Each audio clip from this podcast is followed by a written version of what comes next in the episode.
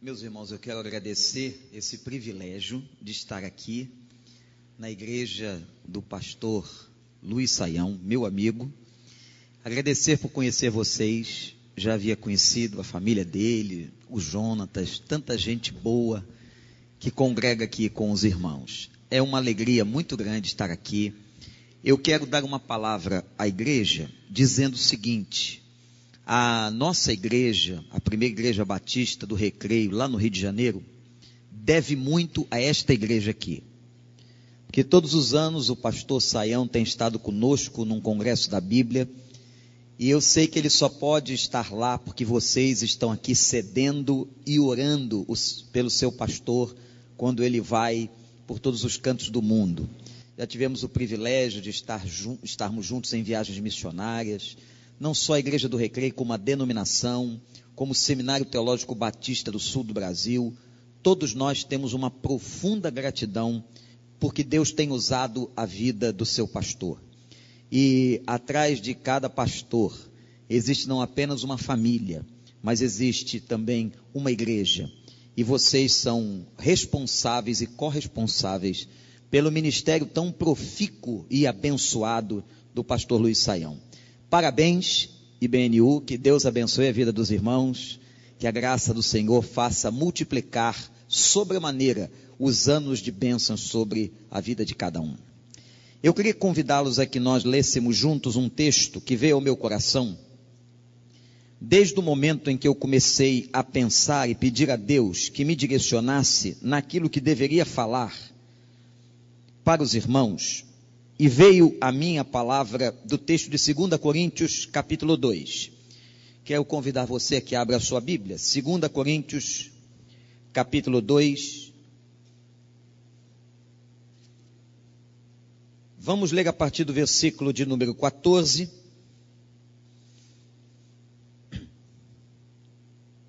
Onde a palavra de Deus diz assim: Mas graças a Deus, que sempre nos conduz vitoriosamente em Cristo e por nosso intermédio exala em todo lugar a fragrância do seu conhecimento. Porque para Deus somos o aroma de Cristo entre os que estão sendo salvos e os que estão perecendo.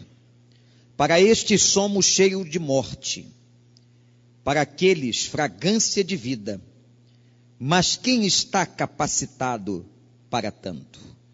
Que o Espírito do Senhor nos ajude no entendimento agora da Sua palavra. Irmãos, é um texto muito interessante que vai falar sobre fragrância, sobre perfume. Aliás, um dia muito propício, né? Porque parece que aqui em São Paulo também é dia dos namorados, ou não? E é bem possível, pastor Saião, que o irmão tem uma igreja bastante cheirosa. O senhor quer ver uma coisa? Quem antes de sair de casa aqui, pelo menos passou uma fragrância? Levante sua mão, você tem condição de confessar? Olha aí. Todo mundo usou um pouquinho de perfume, não é? E o texto vai falar exatamente sobre o perfume que Deus se agrada e um perfume que Deus usa. É muito importante, gente, nesse texto nós entendermos o que é que está na mente de Paulo. Ele vem na narrativa do texto, interrompe o relato da sua viagem para agradecer a Deus o triunfo de Deus em sua vida. Falando do seu ministério, falando da viagem missionária, agora o apóstolo Paulo interrompe e começa a agradecer pelo triunfo de Deus como Deus conduziu triunfalmente os eventos na vida de Paulo. Há pouco, quando o pastor Luiz Saião tomou o microfone, ele estava contando os nove anos de história que os irmãos tiveram. Louvado seja o nome de Deus. Quando nós ouvimos uma igreja que nasce com 10, 15, 20 pessoas, e ao longo dos anos, Deus vai fazendo tanta coisa e usando os irmãos como um polo missionário para várias partes do mundo. Nós agradecemos a Deus e entendemos que a mão do Senhor tem estado sobre a vida de vocês. Deus tem abençoado esta igreja. E aqui também se cumpre a imagem do triunfo do Senhor Jesus Cristo neste mundo. Vocês estão triunfando como igreja, nós, como igreja de Cristo, estamos triunfando para a honra e glória do nome dEle. O que está na mente de Paulo é uma imagem. E de onde é que Paulo tira esta imagem? Escrevendo esta carta aos Coríntios, falando da igreja triunfante, a imagem que Paulo está tirando é a imagem da festa triunfal que Roma celebrava. Um desfile de vitória. O triunfo romano, como era conhecido a condecoração de um grande ou do grande general. Quando acontecia na cidade de Roma esse desfile? Quando que os moradores, que os romanos assistiam o triunfo da vitória? Havia uma condição para que isso acontecesse. Roma, como um dos maiores impérios da história, deveria ter conquistado com seu exército mais território para este império. A guerra que estavam empreendendo chegou ao fim. O exército romano volta vitorioso. Pelo menos cinco mil soldados inimigos mortos. O grande general volta com o exército romano e vai desfilar nas ruas principais de Roma. E o povo, admirado, pela valentia e pela bravura dos seus soldados, gritava naquele desfile: triunfo, triunfo, triunfo. É esta imagem que está na mente do apóstolo Paulo. A imagem do desfile da chamada procissão romana. E meus irmãos, é interessante que, segundo os comentaristas da Bíblia do Novo Testamento, havia uma ordem naquele desfile. Imagina um grande desfile numa grande avenida, no centro da cidade, havia uma ordem. Qual era esta ordem? Abrindo o desfile, vocês acham que vinha quem? Vinham os políticos. Interessante, não é? Abrindo o desfile, entravam os políticos. Atrás dos políticos, as relíquias conquistadas por aquele general no território que foi alcançado. Por exemplo, quando aconteceu o grande desfile empreendido pelo general Tito, ele desfila com os candelabros do templo de Jerusalém que havia sido destruído. Atrás das relíquias vinham os cativos, aqueles que não foram mortos, mas se tornaram prisioneiros, acorrentados, que agora eram expostos como troféus e seriam posteriormente, amados irmãos, executados. Um pouco mais atrás, na procissão, vem uma figura importante, a figura do sacerdote romano. O sacerdote que trazia nas suas mãos um incenso. E aquele incenso tomava as ruas de Roma. E por fim, no final da ordem do desfile, vinha o grande general. No seu carro, com um cetro de marfim em suas mãos, e o povo, quando via e assistia a tal desfile, gritava: triunfo, triunfo, triunfo. É esta imagem que está embasando o texto do apóstolo Paulo aos Coríntios, capítulo 2.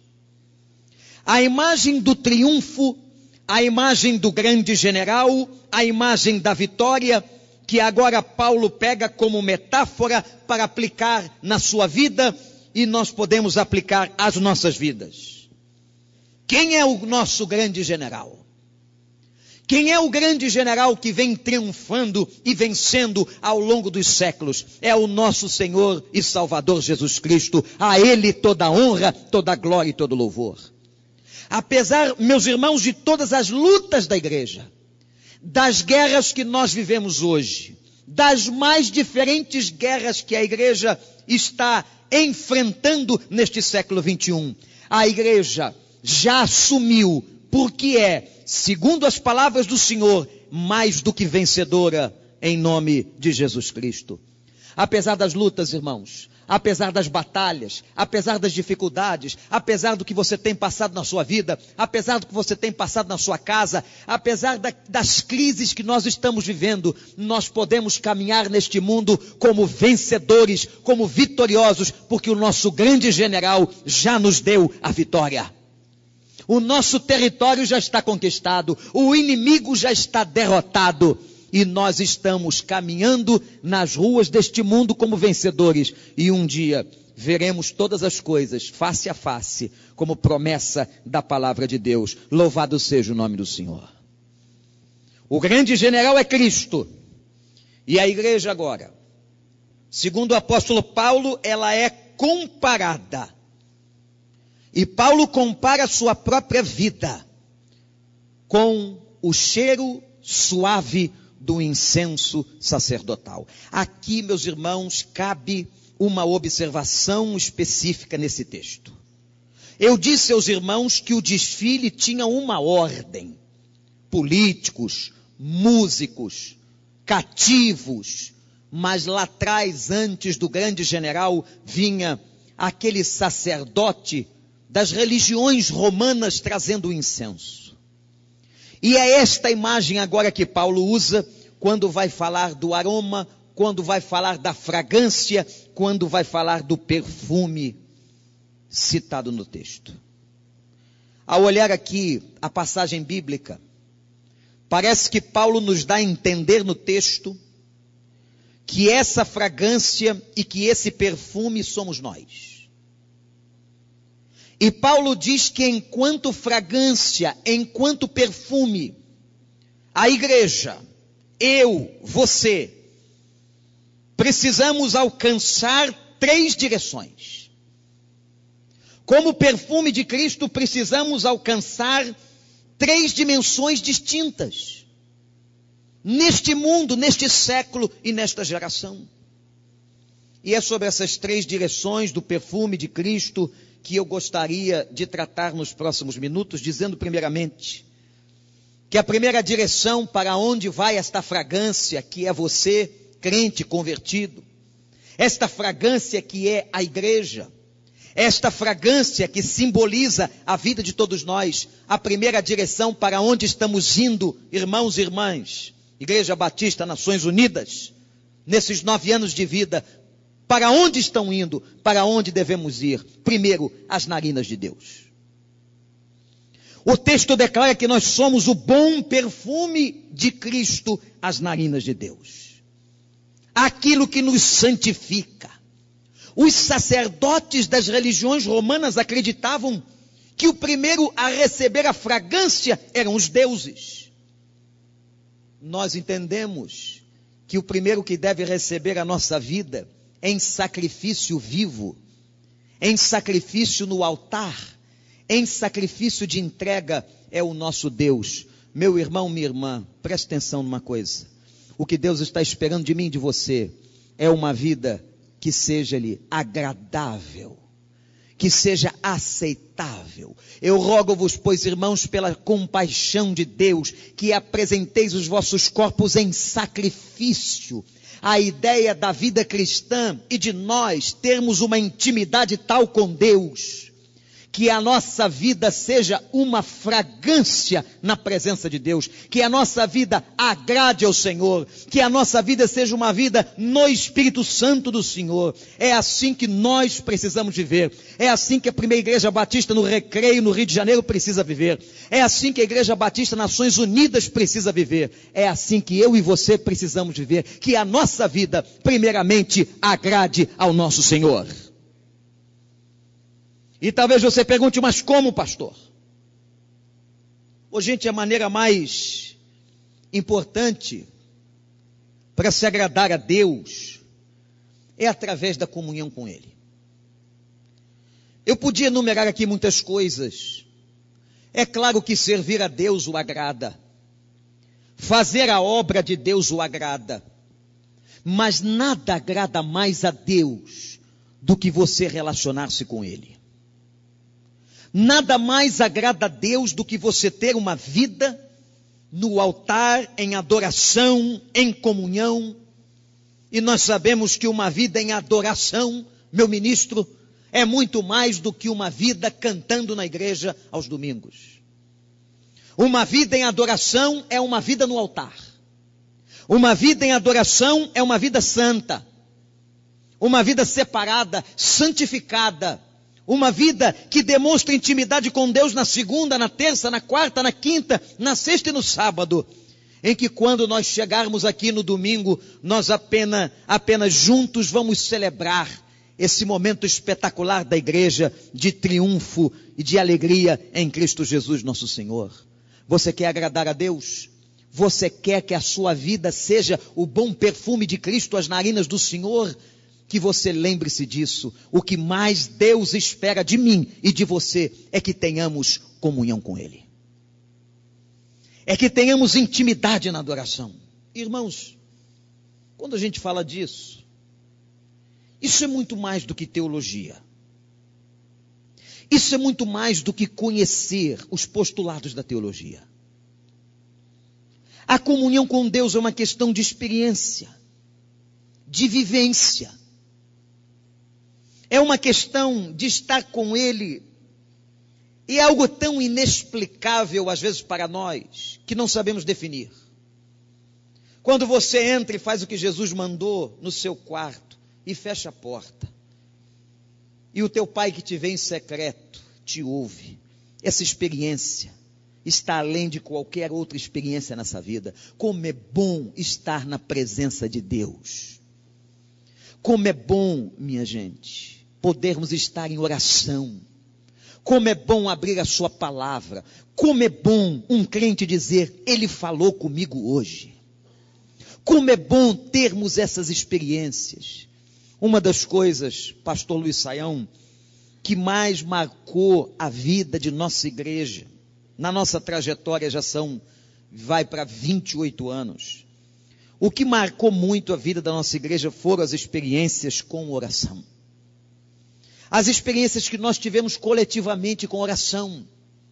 Os momentos marcantes onde o Senhor se manifestou para nós onde nós experimentamos um momento de intimidade com Deus, onde nós realmente tivemos a certeza que estávamos agradando ao Senhor, que estávamos tendo a aprovação do Senhor. Eu me lembro de um episódio que aconteceu lá no Recreio, há alguns anos atrás. Nossa igreja era muito pequena, eu estava é, pregando lá na frente, era uma capela fabricada pela Juerp, muito pequenininha, de 140 lugares, e uma pessoa da recepção chegou e disse: Pastor, tem um homem aí fora querendo falar com o senhor. Um senhor de idade e ele está de terno e gravata. Eu tive a convicção, irmãos, que era um oficial de justiça. Porque a, a gente tinha passado um problema muito sério. Os moradores do bairro levantaram um processo na associação de moradores contra a igreja. Imagina uma coisa dessa. Eles não queriam que a igreja se estabelecesse ali, não queriam igreja evangélica. Isso há 28 anos atrás. E interessante que eu fui até a porta, encontrei aquele senhor de terno e gravata num domingo pela manhã, e ele disse: Meu nome é Jairo de Vasconcelos. Eu sou um advogado renomado aqui na cidade, mas eu não vim falar com o senhor sobre os meus termos advocatícios, eu não vim lhe oferecer serviço eu vim aqui lhe dizer que o senhor saia deste bairro com a sua igreja. Nós não queremos crentes aqui. E vou lhe dizer um pouco mais, meu senhor. Ele falando comigo. Eu acabo de chegar de um congresso de bruxaria da cidade de Caracas, na Venezuela. E se o senhor não sair daqui com o seu time, com a sua igreja, nós vamos invocar todas as forças possíveis para destruir a sua vida e o seu ministério.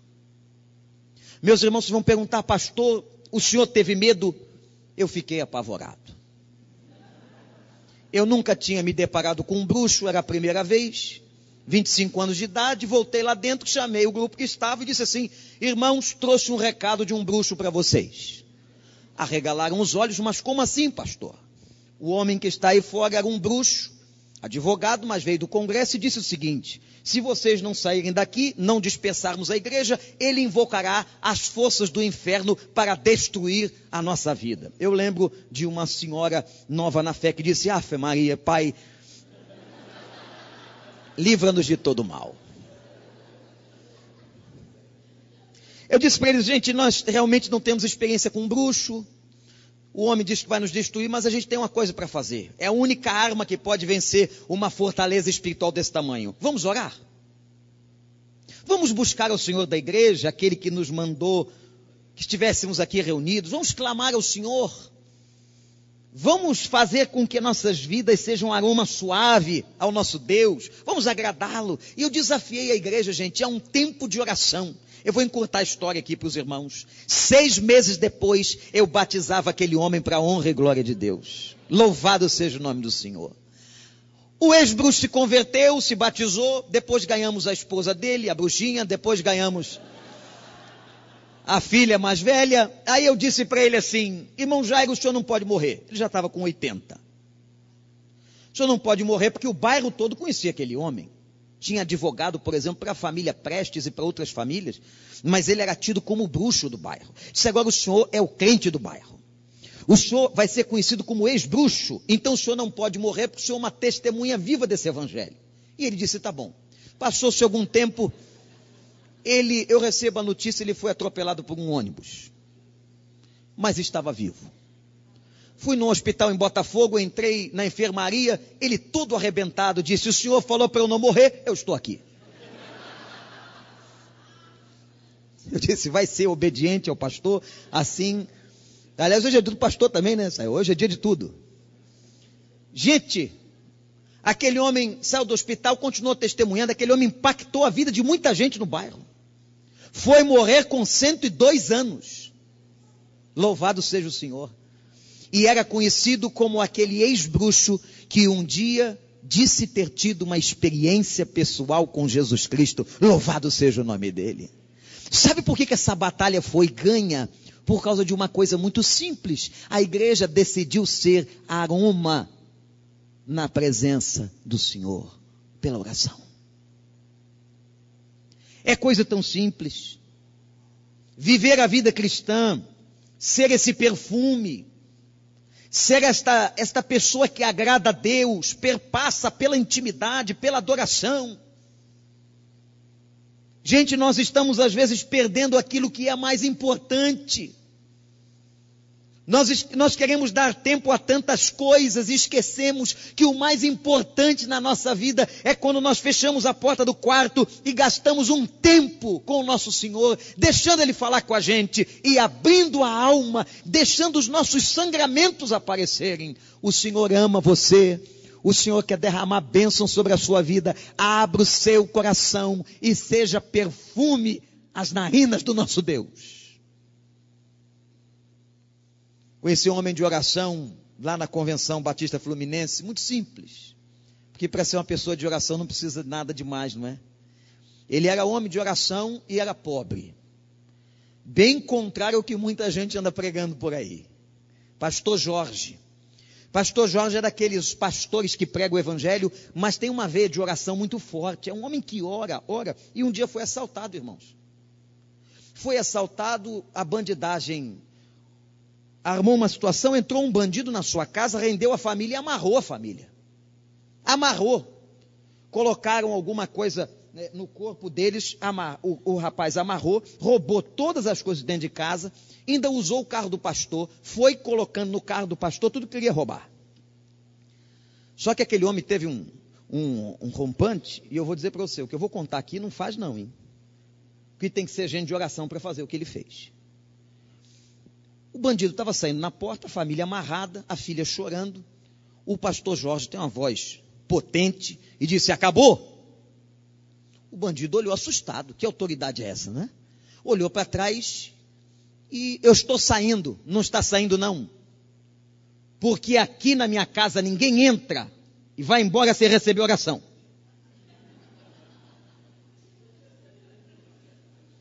Não vai fazer isso se não tiver confiança. Levantou a voz e disse: Senhor, tem misericórdia deste vagabundo.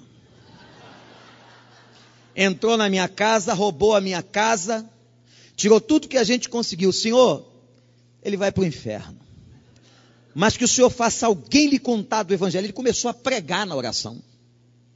Começou a pregar na oração e orar ao mesmo tempo. Quando ele acabou, disse: Em nome de Jesus, amém. O bandido disse para ele: Vamos negociar. Era um sujeito afastado da Assembleia de Deus. Olha isso. Que a mãe tantas vezes tinha orado por ele. E ele disse: Pastor, estou nervoso. O senhor disse uma coisa muito séria aí. Eu quero sair dessa vida, não consigo. Eu quero ir embora daqui, mas seu, o seu carro está cheio com as suas coisas. Eu vou embora com o seu carro. Mas amanhã, às sete horas, na ponte da cidade, era uma cidade pequena lá do estado do Rio, o seu carro vai estar com tudo que o senhor, que eu roubei do senhor, vai estar lá dentro. O senhor pode confiar. Palavra de bandido, gente, desse aí, ó, não. No dia seguinte, sete da manhã, ele, o pastor foi lá, lá estava o carro, com tudo dentro.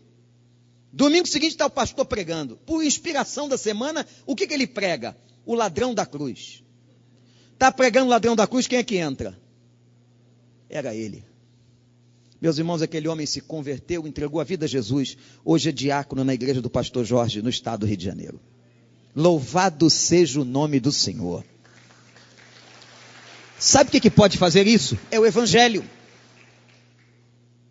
Intimidade com Deus, ser fragrâncias narinas de Deus, agradar-lhe numa vida de oração, abrir a palavra.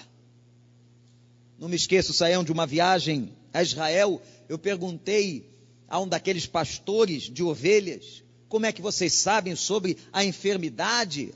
A ovelha não faz muitos movimentos. Ele diz assim: a ovelha, quando está doente, não come. É assim também entre nós. Quando nós vamos abandonando a palavra, nós vamos adoecendo. Nós vamos comendo lixo por aí. Nós vamos nos engodando com as coisas que estão nos dando e não com o evangelho puro. Tem muita coisa ruim na igreja brasileira. Tem muita heresia na igreja brasileira. Até porque, irmãos, lhes pergunto com o coração aberto e dolorido: qual é a diferença que tem feito 40 milhões de crentes nesse país? Qual é a diferença que estamos fazendo? Na política brasileira, na saúde, no índice de desenvolvimento humano das cidades. Nós estamos conseguindo fechar as bocas de fumo. Nós estamos conseguindo diminuir a miséria social, nós estamos conseguindo libertar as pessoas do cativeiro. É uma pergunta que eu e você, como igreja brasileira, temos que fazer. Qual é a diferença? E quando nós pensamos da nossa inoperância, da nossa fraqueza, dos nossos pecados como igreja, nós temos que pedir perdão a Deus. E uma das razões básicas da nossa situação caótica como evangélicos no Brasil é a nossa falta de comunhão, de adoração, de joelhos dobrados. Eu disse à igreja este ano, nós temos que orar mais. Nesse tempo de crise, vocês viram hoje a capa da revista Veja, o problema da pedofilia dentro das igrejas. Nós temos que dobrar mais os nossos joelhos, nós temos que clamar ao Senhor. O problema básico do Brasil não é de política, o problema básico do Brasil é de espiritualidade. É de moral, é de ética, e essas coisas só vêm com a presença de Deus, com o Senhor dominando valores, dominando a mente, dominando o coração. A única coisa que muda essa nação é a conversão a Cristo Jesus, nosso Senhor. Uma igreja que leva a conversão às pessoas, que leva o nome de Jesus. Vamos pregar, gente.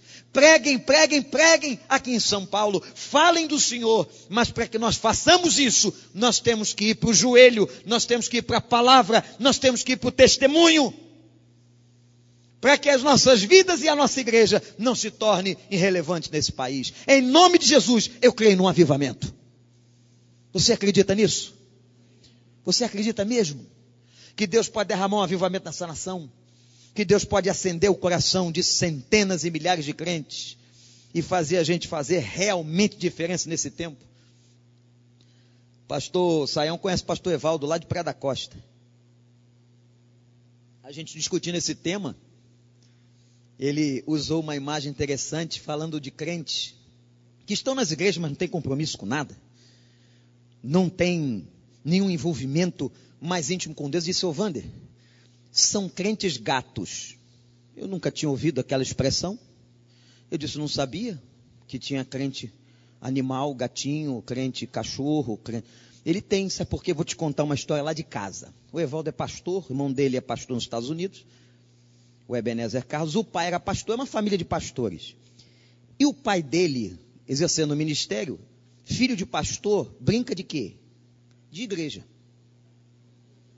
No outro dia estava lá meu filho querendo batizar a avó, minha sogra. Eu até achei bom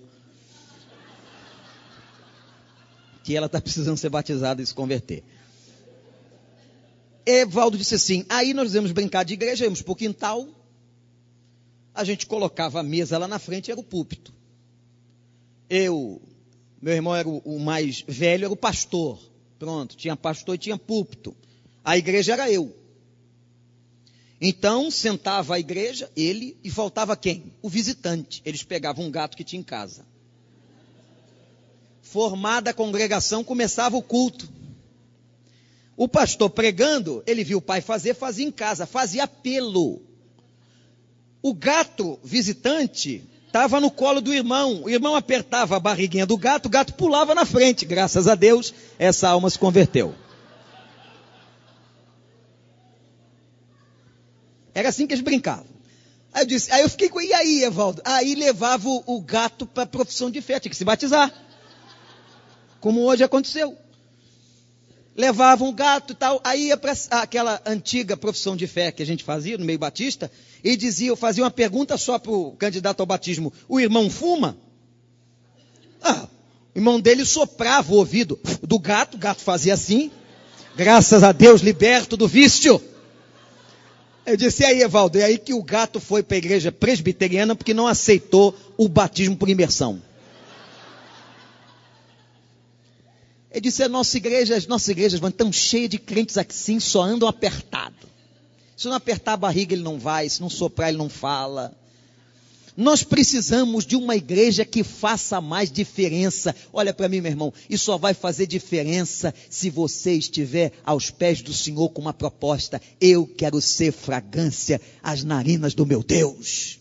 Amém ou não? Mas tem uma outra direção aqui.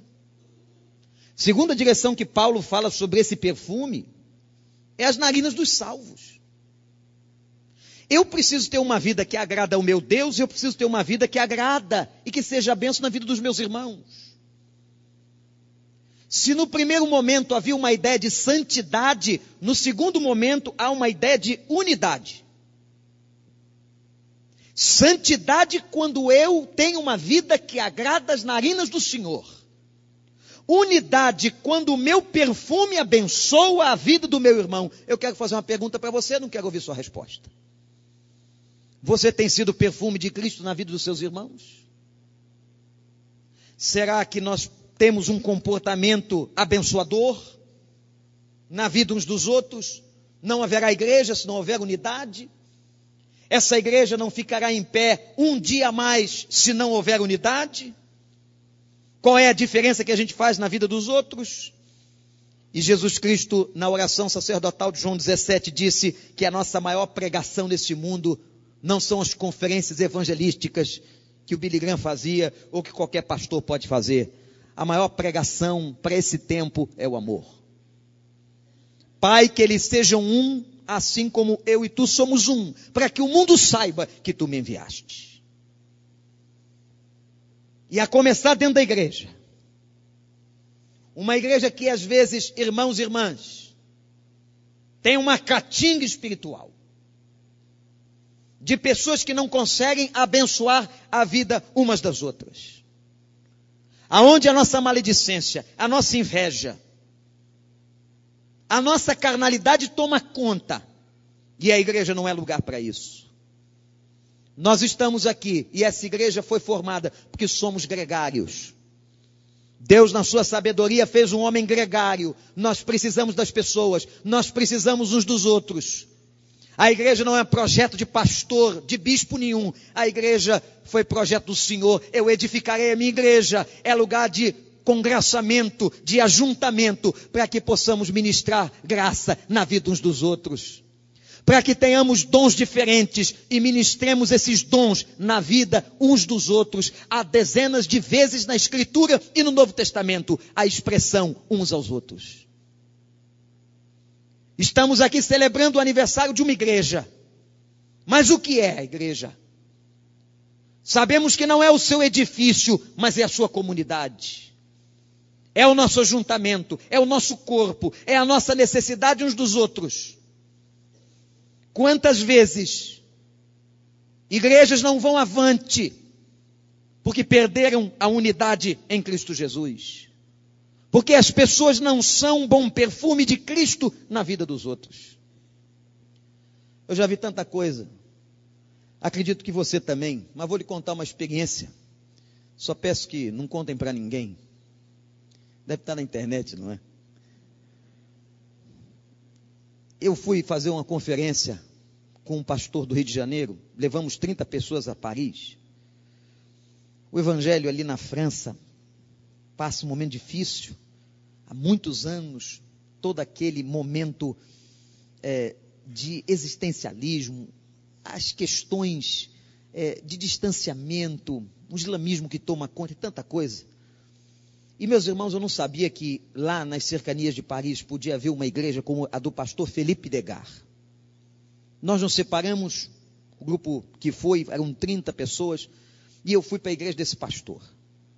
Era uma igreja de negros, na periferia de Paris, uma igreja pobre, mais ou menos umas 500 pessoas. Foi uma das experiências mais marcantes que eu tive na minha vida e no meu ministério. Quando eu cheguei na igreja, era um dia, uma manhã fria. As pessoas estavam no pátio da igreja, em grupos de três, de quatro, às vezes duas famílias. Eu perguntei ao pastor e ao intérprete que estava comigo o que eles estavam fazendo. E ele disse: Pastor Vander, antes do culto começar, conversam uns com os outros, perguntam pela semana e querem saber se há alguma necessidade que pudesse ser suprida. Todos pobres.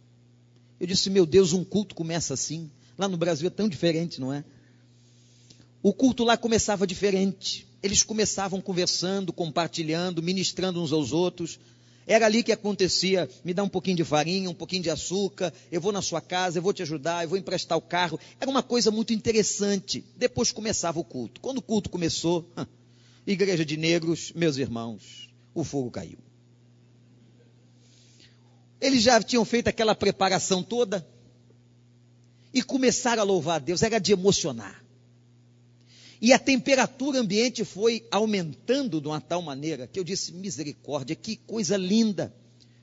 Você viu o quebrantamento, você viu a presença do Espírito de Deus. E aí o pastor parou um cântico e disse: Agora nós vamos nos abraçar aqui, já ministramos lá fora uns aos outros, e agora eu quero que você diga uma palavra de bênção, que você abençoe uma pessoa do seu lado, um irmão, com uma palavra. E meus irmãos, eles começaram a falar uns aos outros. Deus abençoe sua vida, abençoe sua casa.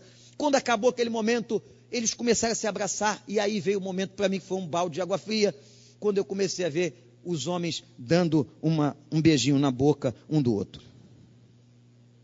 Era uma forma de saudação. Cultura é uma coisa séria. Pensei no meu coração, se meu pai tivesse aqui, não ia gostar que eu desse um beijo num cara desse. Mas como eu estou na França, a cultura é deles, não é minha, e aliás, eu estou aqui no palco protegido. O pastor está do meu lado, o intérprete também, isso tudo passando em frações de segundos, até que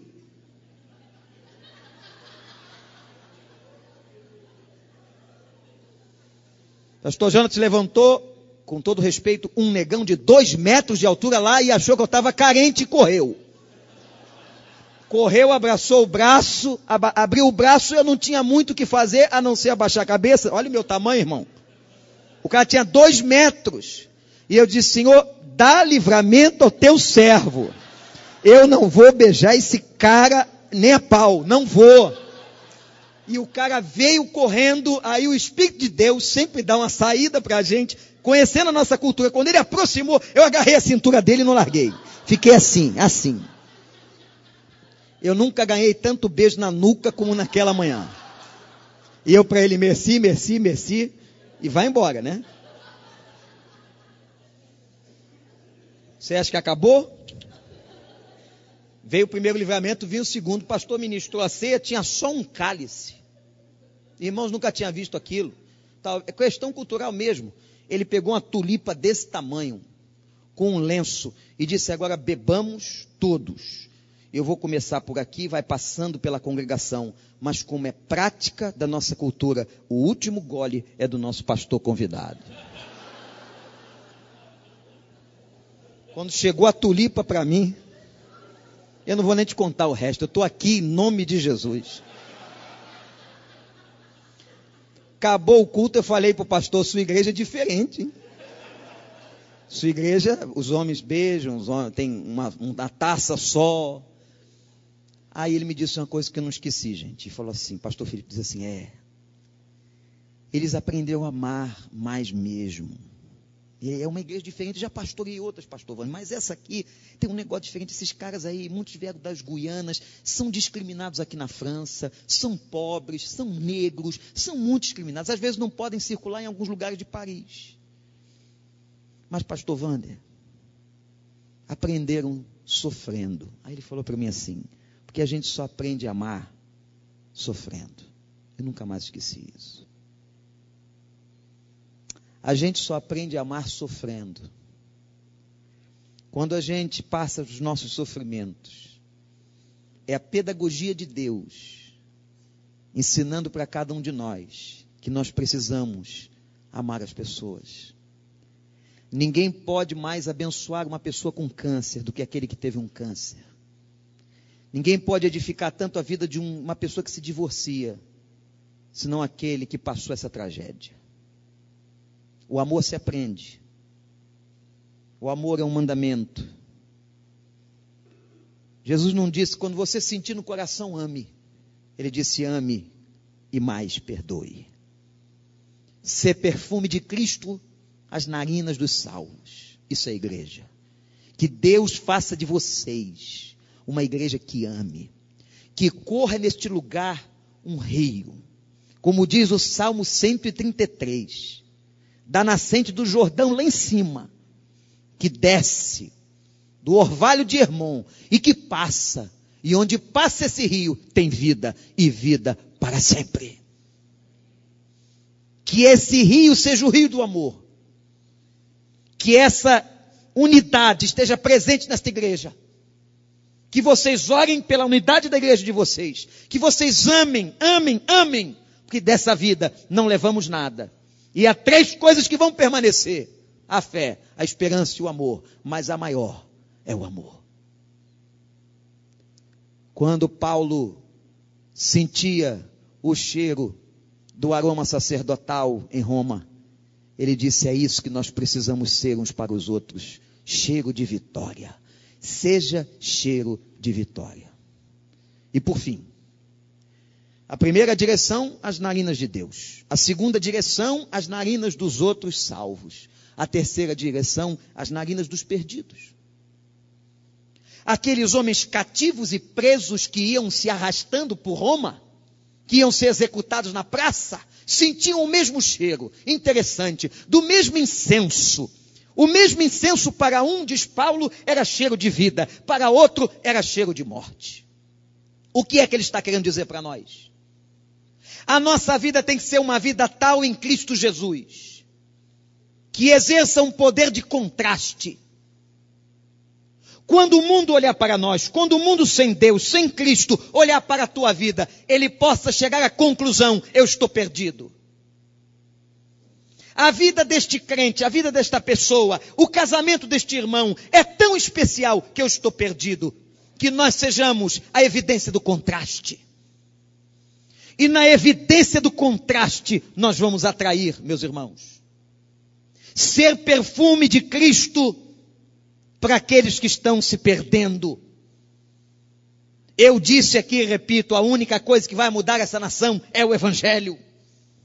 A única coisa que vai interromper toda essa podridão que a Lava Jato está denunciando é o Evangelho. Não são outros partidos, não são outros políticos.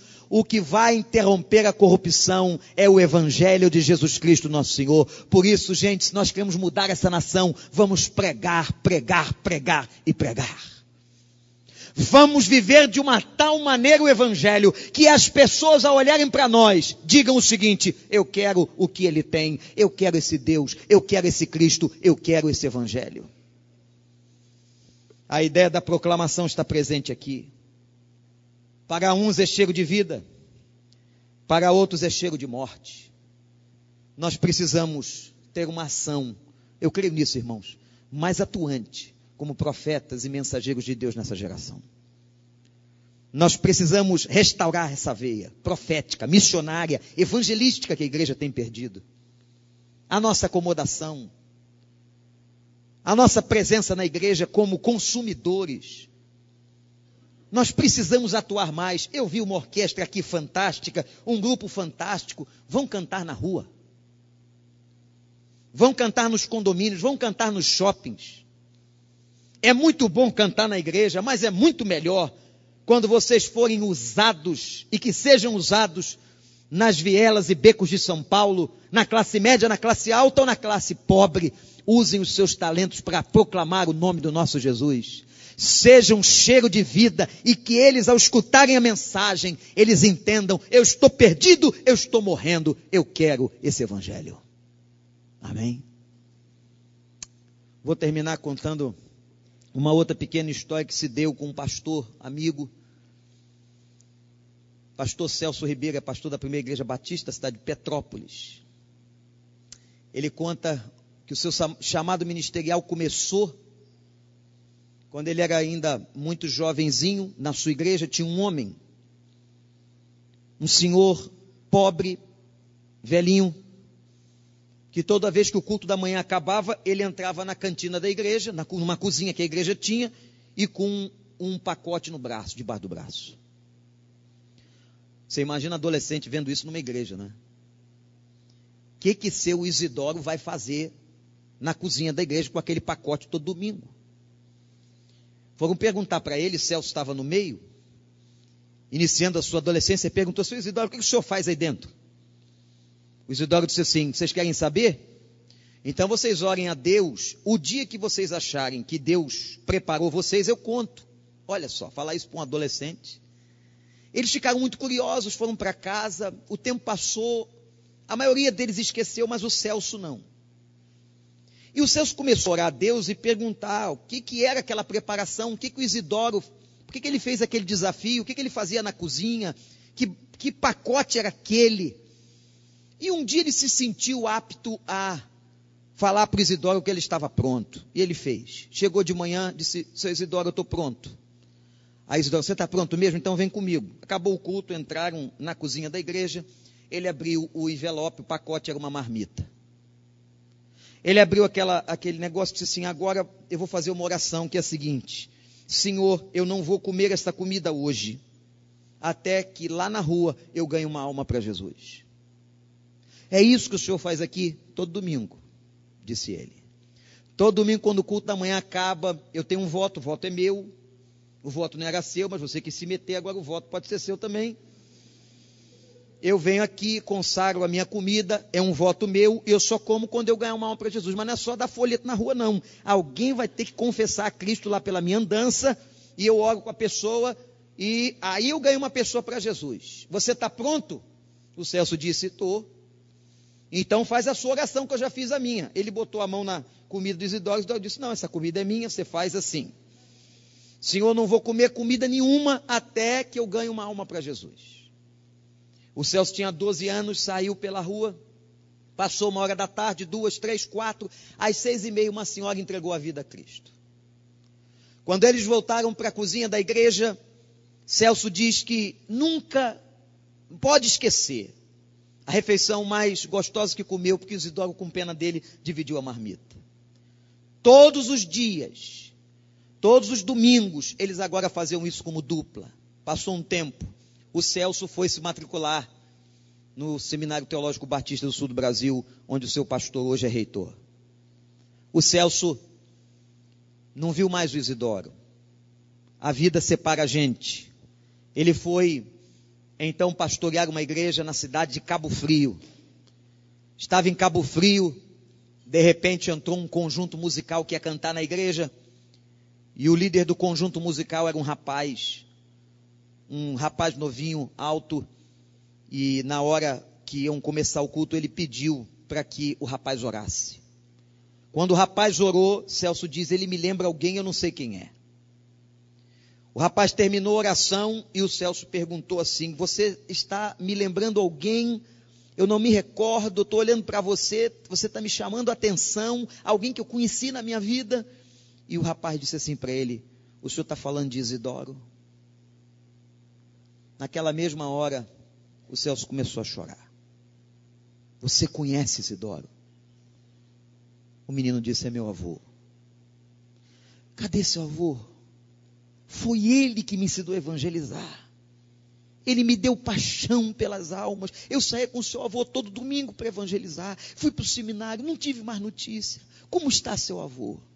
Vovô faleceu. Já partiu. Mas como o senhor, pastor Celso, aqui na igreja de Cabo Frio, existem muitos pastores e gente lá na nossa igreja que conheceu o evangelho pela vida do meu avô. E quero dizer para o Senhor que eu estou indo para o seminário por causa da vida do meu avô. Tem vidas que marcam a gente. Pessoas simples, às vezes carregando uma marmita, mas pessoas de Deus, que são perfume. E quanta gente o Celso ganhou. Quanta gente nós temos ganho para Jesus sejamos o perfume de Cristo para Ele. Sejamos perfume de Cristo nas narinas dos salvos. Sejamos perfume de Cristo para aqueles que estão se perdendo, acorrentados por todo tipo de pecado. Igreja Batista Nações Unidas, Deus abençoe a vida de vocês e que essa igreja seja verdadeiramente o perfume que Deus usa. Vamos orar. Recline a sua fronte diante de Deus. Você não me conhece, eu não conheço você, mas nesse momento, em nome de Jesus, talvez Deus tenha falado alguma coisa com você hoje, nesse aniversário da sua igreja, nesse dia especial, com esse texto tão simples, aonde o Senhor está dizendo para você: Eu quero a tua vida, eu quero mais. Eu quero você no altar. Eu quero você sendo bênção. Eu quero você abençoando os seus irmãos, abençoando aqueles que não me conhecem. Eu quero usar a tua vida. Será que Deus falou isso com você? Será que Deus chamou você? Será que o Espírito Santo incomodou você? Eu quero orar com a sua vida e quero te fazer um desafio. E toda vez que a palavra de Deus é pregada, há um desafio para nós que precisa ser respondido. Se Deus falou contigo essa noite, está pedindo mais de você, dizendo: Filho, filha, eu quero mais. Eu quero te usar mais na vida dos teus irmãos e daqueles que não me conhecem. Se Deus está falando isso contigo, se o Espírito Santo mexe com o teu coração, e você está disposto a uma entrega, a uma dedicação, a um compromisso maior. Que você possa agora, nesse momento em oração, se colocar em pé na presença do Senhor. É você e Ele. Isso não é para ninguém aqui, é você e Deus. Mas só faça isso se o Espírito Santo do Senhor mexeu com você e você tem uma resposta para dar para Ele. Graças a Deus, graças a Deus. Graças a Deus. Deus abençoe. Diz para ele, Pai, eu quero ser o bom perfume de Cristo. Eu quero entrar pelas narinas do Senhor, na vida dos meus irmãos e principalmente naqueles que ainda não conhecem o Senhor. Deus abençoe. Deus abençoe lá atrás. Deus abençoe. Se você está sendo incomodado pelo Espírito de Deus a ser e fazer mais, coloque-se de pé como guerreiro, como soldado do bom exército do grande general. Graças a Deus. Graças a Deus. Deus é fiel. Mas só faça isso se a sua resposta para Deus for essa. Eu quero ser melhor. Eu consagro. Aleluia. Aleluia. Deus abençoe. Deus abençoe. Meu Pai, obrigado por essa igreja, Senhor. Pelos seus nove anos de história, pelos seus, as suas experiências, pela vida do seu pastor, dos líderes que estão aqui. Mas, ó Deus, essa igreja quer fazer muito mais. Que o Senhor possa consagrá-los e abençoá-los para a glória do teu santo nome. E eu intercedo agora pelas vidas que estão em pé. Tu conheces o coração e o teu próprio espírito mexeu de alguma forma com a vida delas. Que o Senhor abençoe. Que o Senhor derrame graça e que esses irmãos e irmãs possam realmente ser o bom perfume de Cristo. Primeiro a Ti, Senhor, consagrados em santidade na Tua presença, na vida daqueles que são seus irmãos na igreja e na vida daqueles que ainda não Te conhecem. Ó Deus, usa a vida deles, usa os dons que o Senhor entregou a cada um deles e que eles tenham vidas saudáveis vidas que realmente frutifiquem e que exalem esse perfume maravilhoso que Paulo nos ensinou. Obrigado por eles. Abençoa em nome de Jesus. E todo o povo de Deus que crê nisso, diz comigo: Amém.